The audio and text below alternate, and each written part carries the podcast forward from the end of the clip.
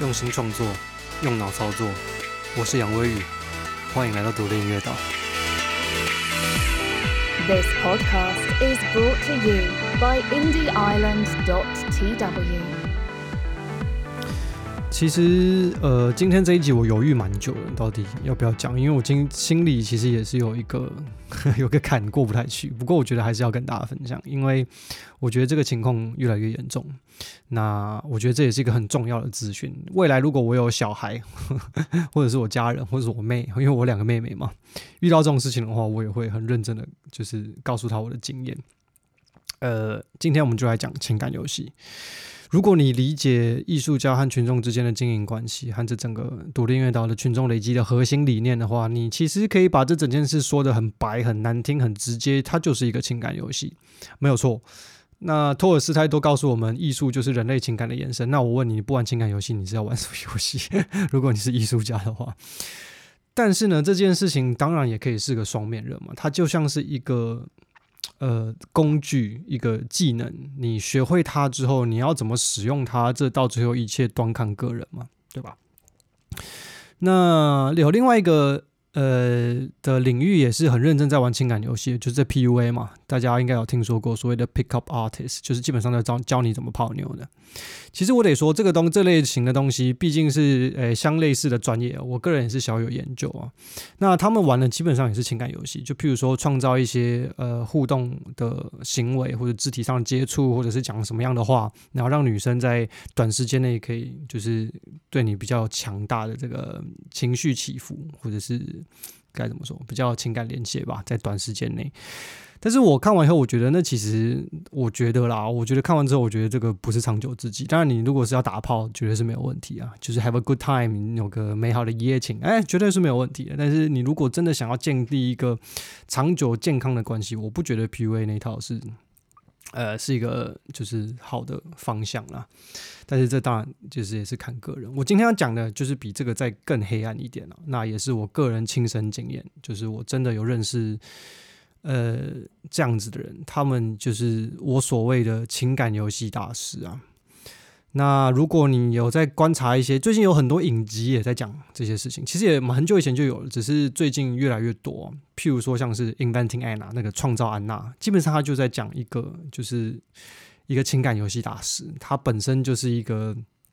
我可以简单叙述一下，《Inventing Anna》它就是在讲一个二十几岁的小女生，然后就一路用骗的骗上，就是华尔街顶层的上流社会，而且几乎所有人都被被她骗得团团转了。然后她知道该穿什么衣服，该讲什么样的话，然后塑造出一个什么样的人格，能够让她就是一路往上爬。这样，那这是一个极端值，当然我会称作这个叫做高功能型，就是他是真的是高手，并不是所有的，就是并不是。就是能够做到这个程度的人真的是不多了，我得说。那我们今天就来讲这个情感游戏的极端值，也就是所谓的 psychopath 跟 sociopath 啊，这两个词，我觉得这个中文翻译其实会带来某种程度的误导。psychopath 我查了一下，它的中文翻译叫做心理病态啊。那我觉得心理病态这个词，就是跟这个 psychopath 所能表达的意思，我觉得这个感受真的差很多。因为大家在讲到心理病态的时候，大概会想到的大概就是神经病吧，对吧？但是神经病你，你它其实不是就是我们传统理解中的神经病。所谓的 psychopath 呢，它是一种先天人格，就是它是先天造成的。然后它的特一个特性就是它无法感受到任何情感，它完全没有任何同理心。也就是说，它不会为了任何事情难过，它也不会为了任何事情快乐。但是呢，他们知道。他应该要觉得难过，他们也知道在什么情况下应该要觉得快乐，因为在成长跟社会化的过程中，大家都是跟着一群人一起长大的嘛，很少人是独自一人长大的，所以他也会观察到身边的人在什么样的情况下会开心，什么样的情况下会难过，这是他自己本身是感受不到的，但是他们也知道，如果在这种情况下不开心的话会很怪，所以 他们也学会了如何就是展现这样子的情感表达，但是他们本身是没有任何情感的。那另外一个也很类似的，就叫做 sociopath，然后中文叫做反社会人格。那 sociopath 跟 psychopath 最大的不同是，psychopath 是先天的，就是生下来就是这样。那 sociopath 是因为后天经历所造成的。那呃，最大的差异就是 social path 就是没有 psychopath 这么严重，是因为他们能够在特定的情况下，还是能够短暂的，就是感受到情感。他们是因为后天可能发生了一些事情，可能在年轻的时候或者小时候的成长过程中受到什么样的心理创伤，所以呃造成了所谓的 social path 这种缺乏同理心，然后缺乏情感的这种人格状态啊。那就因为这样子的人，他们没有任何。呃，自己的情感的感受，所以他们也完全不认为，就是对他人所造成的情感伤害是一种伤害，因为他们自己从来没有受过这种伤害，所以他们也不觉得这样子的伤害对别人来说算是一种伤害啊。那他们自己当然也不会因为其他人的行为而觉得受伤。那其实很可怕的是，就是在心理学统计中，这个世界上有百分之一。听清楚哦，百分之一哦，也就是说，我相信在场的各位这辈子应该都认识超过一百个人，也是，也就是说，你们人生中都有认识这样子的人，只是你有没有发现而已。呃，其实我也是来英国之后，才就是有接触到一些人，然后我才理解这件事情其实还蛮常见的，尤其在现代社会之中啊。那我现在就来讲讲，就是我身边的一个经验好了。哎、我身边有个非常好的朋友，她是女生，然后她有个男朋友。那我还记得我在认识她那个男朋友的话，我把他简称为 L 先生好了。L 先生他就是我在认识他的时候，我觉得 L 他是一个非常该怎么说，非常特别的一个人。我指的特别就是他非常的 fascinating，就是很有趣。就是你会很想要花时间跟他相处，然后他什么都懂，他什么都能聊，他懂音乐、懂建筑、懂艺术、懂文学、懂历史，他甚至也懂台湾跟中国的政治关系，然后台湾的历史等等的，我什么都可以跟他聊。而且那个时候是我刚来英国的时候，然后那时候我也没有什么朋友嘛，那他就是那种。走到哪大家都爱他的人，我不管跟他出去去什么地方，他几乎都可以成为全场的焦点。他就是可以在一群人之中，然后讲笑话，然后所有人会一直大一起跟他大笑的那种人，你懂吗？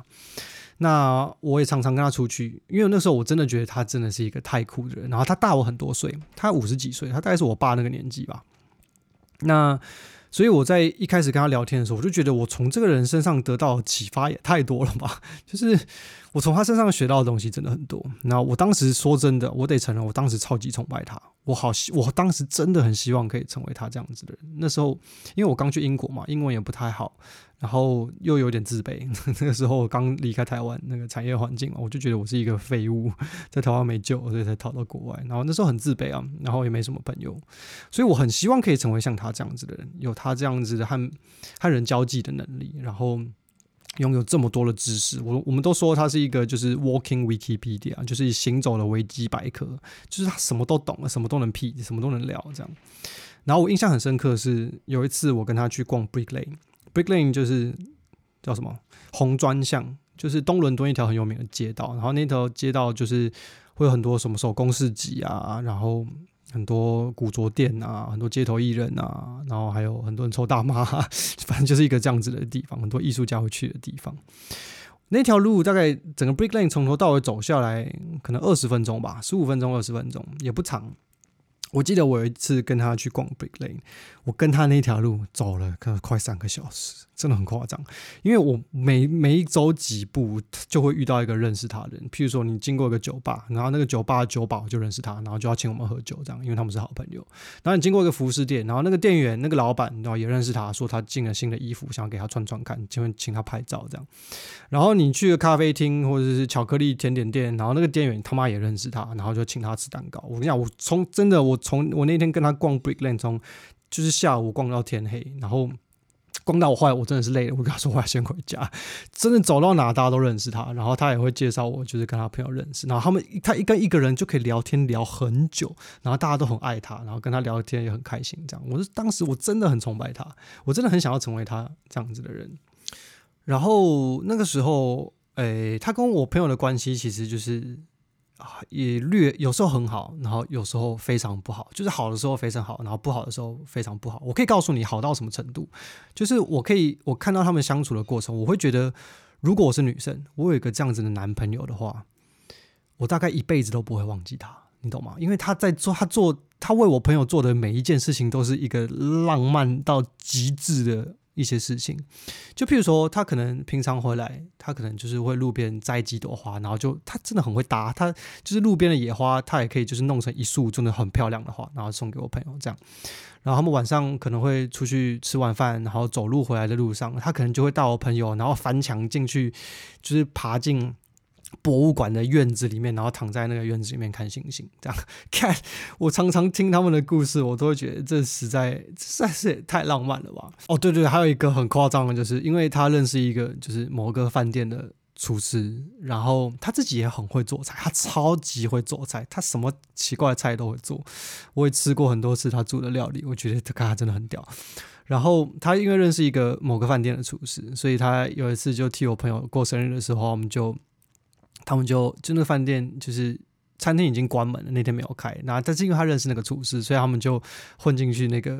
因为有靠关系嘛，就混进去那个厨房里面。然后他就用那个饭店的食材，然后做饭做菜给我朋友，然后弄了一个烛光晚餐，就是完全没有人，就他们两个，然后在高级饭店的那个餐厅里面，我就觉得，干这他妈到底什么偶像剧才有的剧情啊？但是他们坏的时候也很坏，而且是很夸张的那种坏，就是。L 先生呢，他们可能吵架，L 先生就会甩门就出去，然后三天五天一个礼拜完全没有任何消息，就这样人间蒸发。但是他过一段时间后就又会再出现，然后他可能又会准备了什么礼物，或者是又准备了什么样的东西，然后就会很诚恳的道歉，然后他们就会再复合。他们这样断断续续好几年呢，大概至少三五年、五年、四年、五年，至少五。因为在我认识我朋友，我来英国之前，他们就在一起了。然后一直到就是后来他们才真的就是分干净，而且分干净的原因是因为呢，到最后真的我们后来才发现，就是这个 L 先生呢，他有十几个女朋友，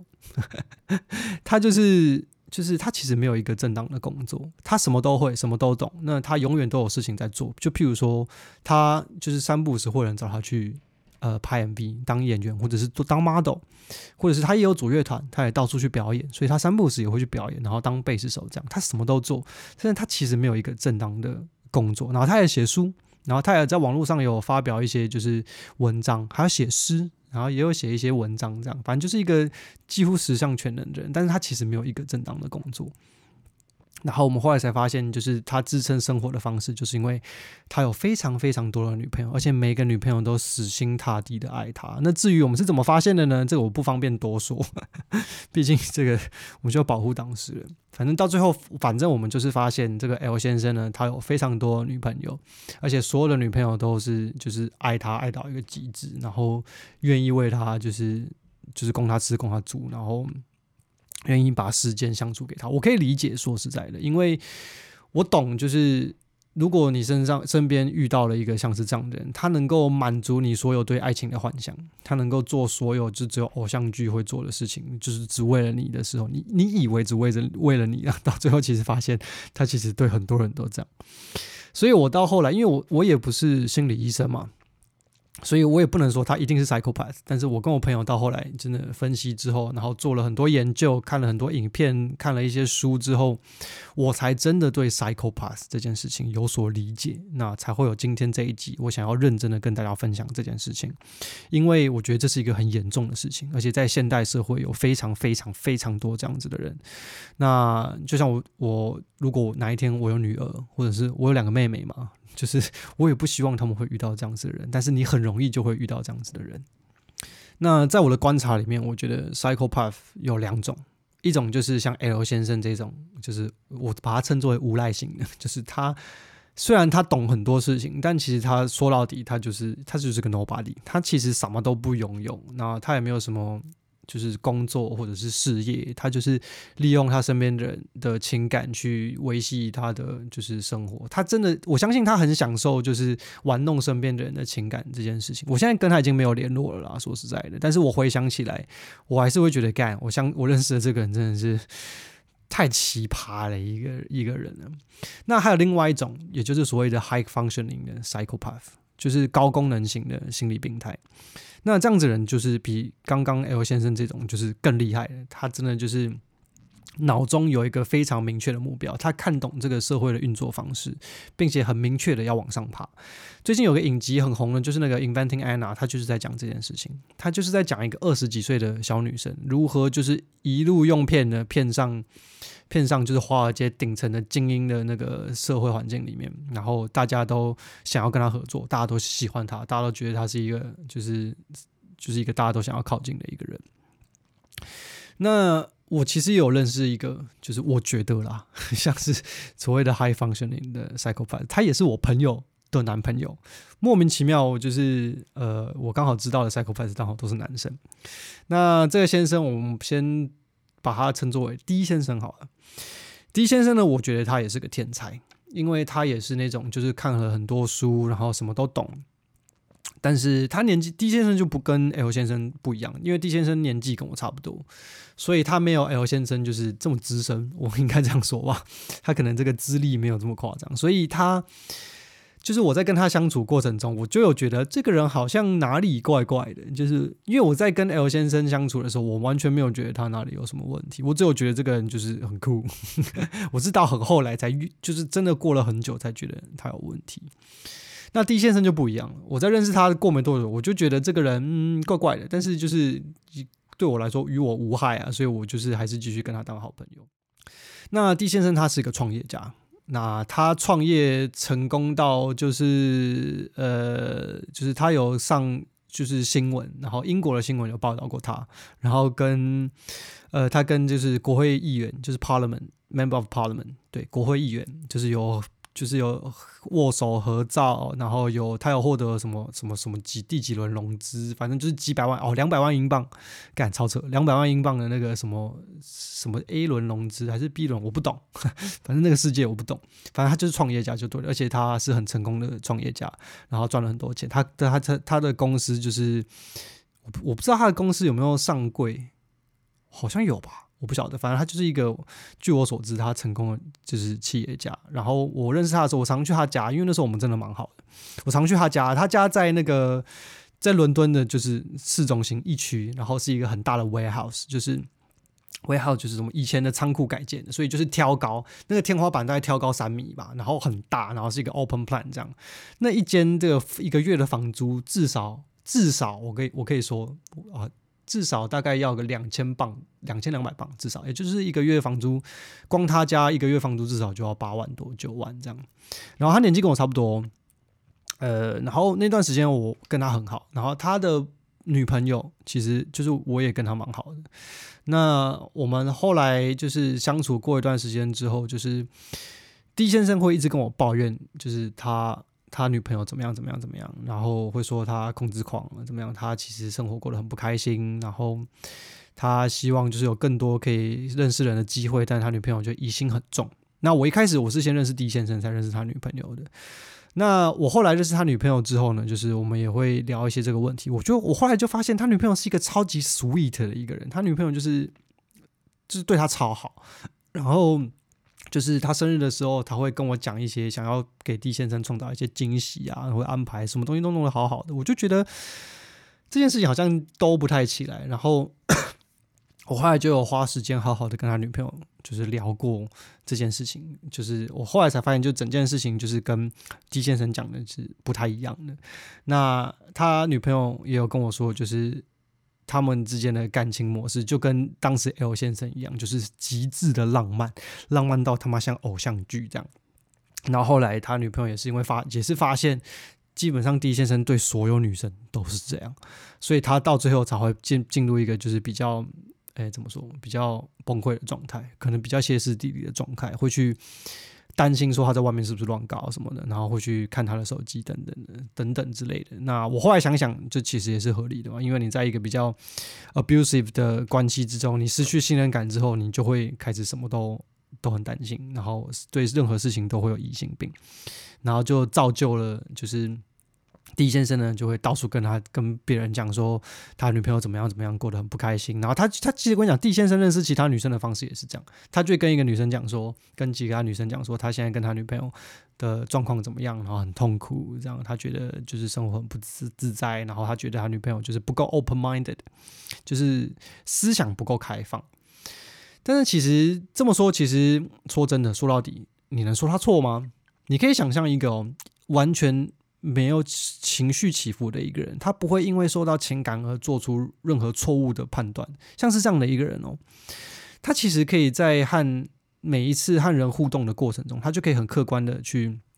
观察行为，身边所有人的行为和情绪反应，然后他就可以很精准的去学习所有行为能够所带来的成效。D 先生就是一个这样子的人，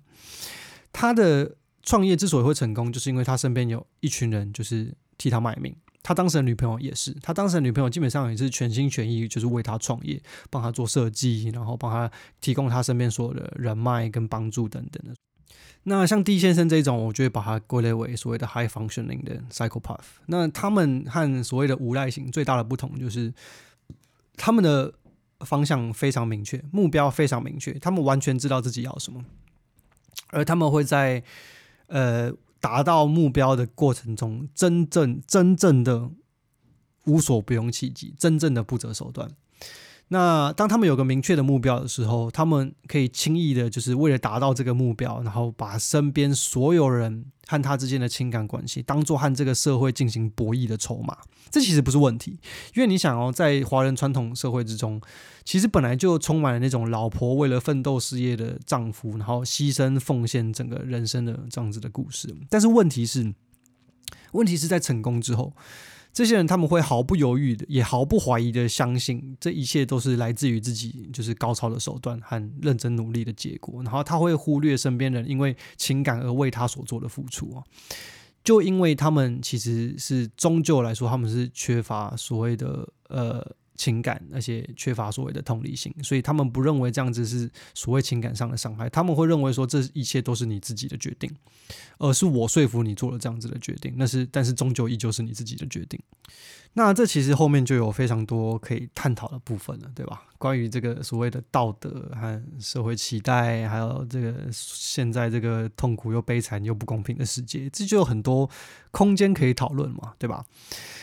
譬如说，你想想哦，在这个阶级几乎难以翻转的现代社会啊，其实你要想，除非你有好几辈子的时间可以拿来当奋斗，就是假设你是吸血鬼，你长生不死，你当然可以就是慢慢靠手动来奋斗嘛。但是在这个阶级难以翻转的现代社会，而且阶级复制如此严重的社会中，你想想，其实能够最快速突破阶级压迫和限制的方式，就是利用人类的情感弱点。只要你想哦，只要你有办法让一个金字塔顶端的人一次就够了，为你着迷一次，就这么一次，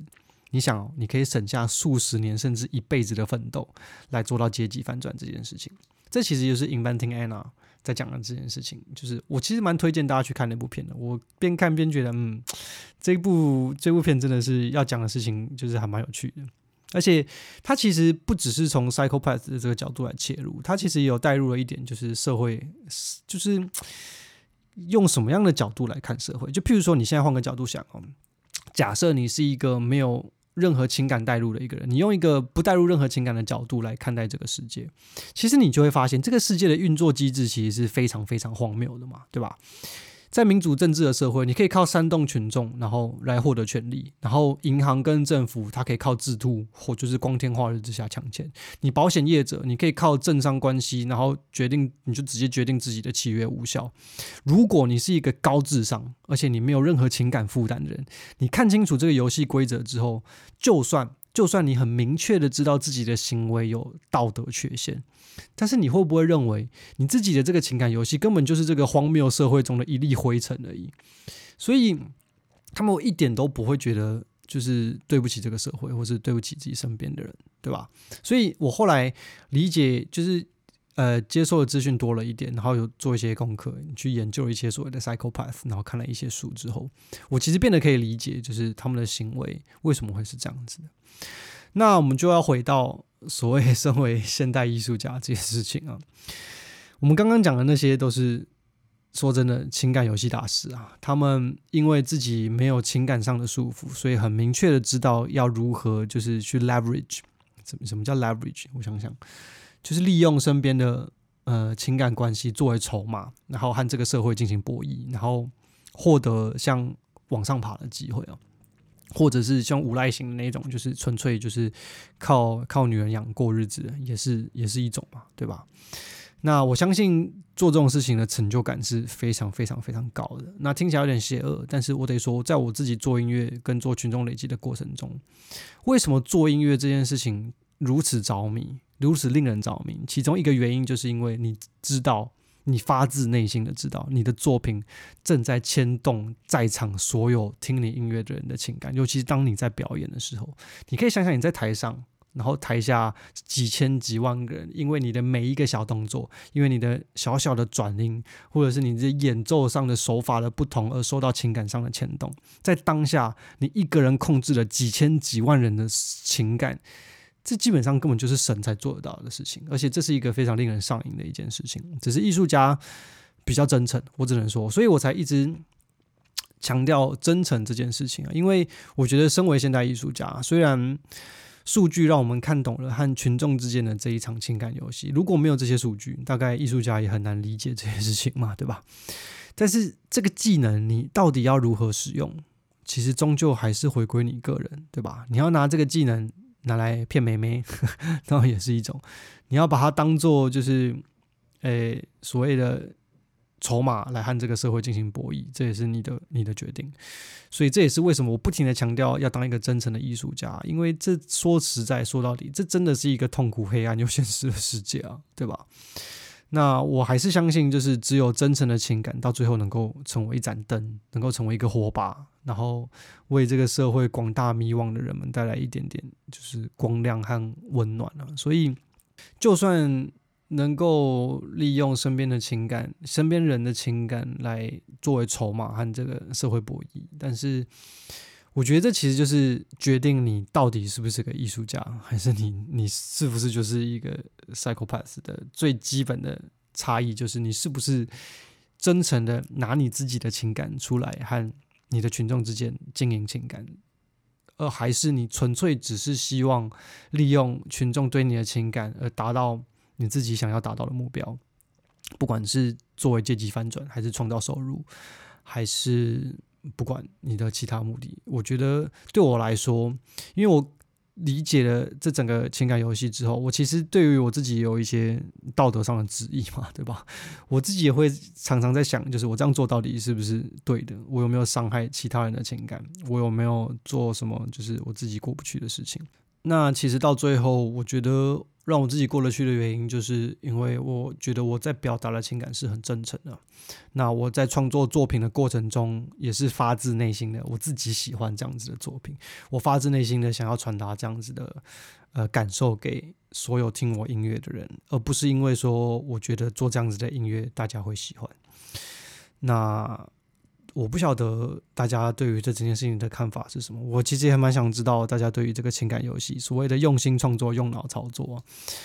呃，其实用脑操作的成分，真的说到底，公开拍一天就是一个情感游戏，对吧？那其实，在我跟你讲，《Inventing Anna》就是创造安娜那部戏的，到最后，他的律师讲了一句话，其实也是很，我觉得也是很正确的。其实每个人心里都住着一个安娜，对吧？你在写履历的时候，你在投履历的时候，你难道不会把自己写得漂亮一点吗？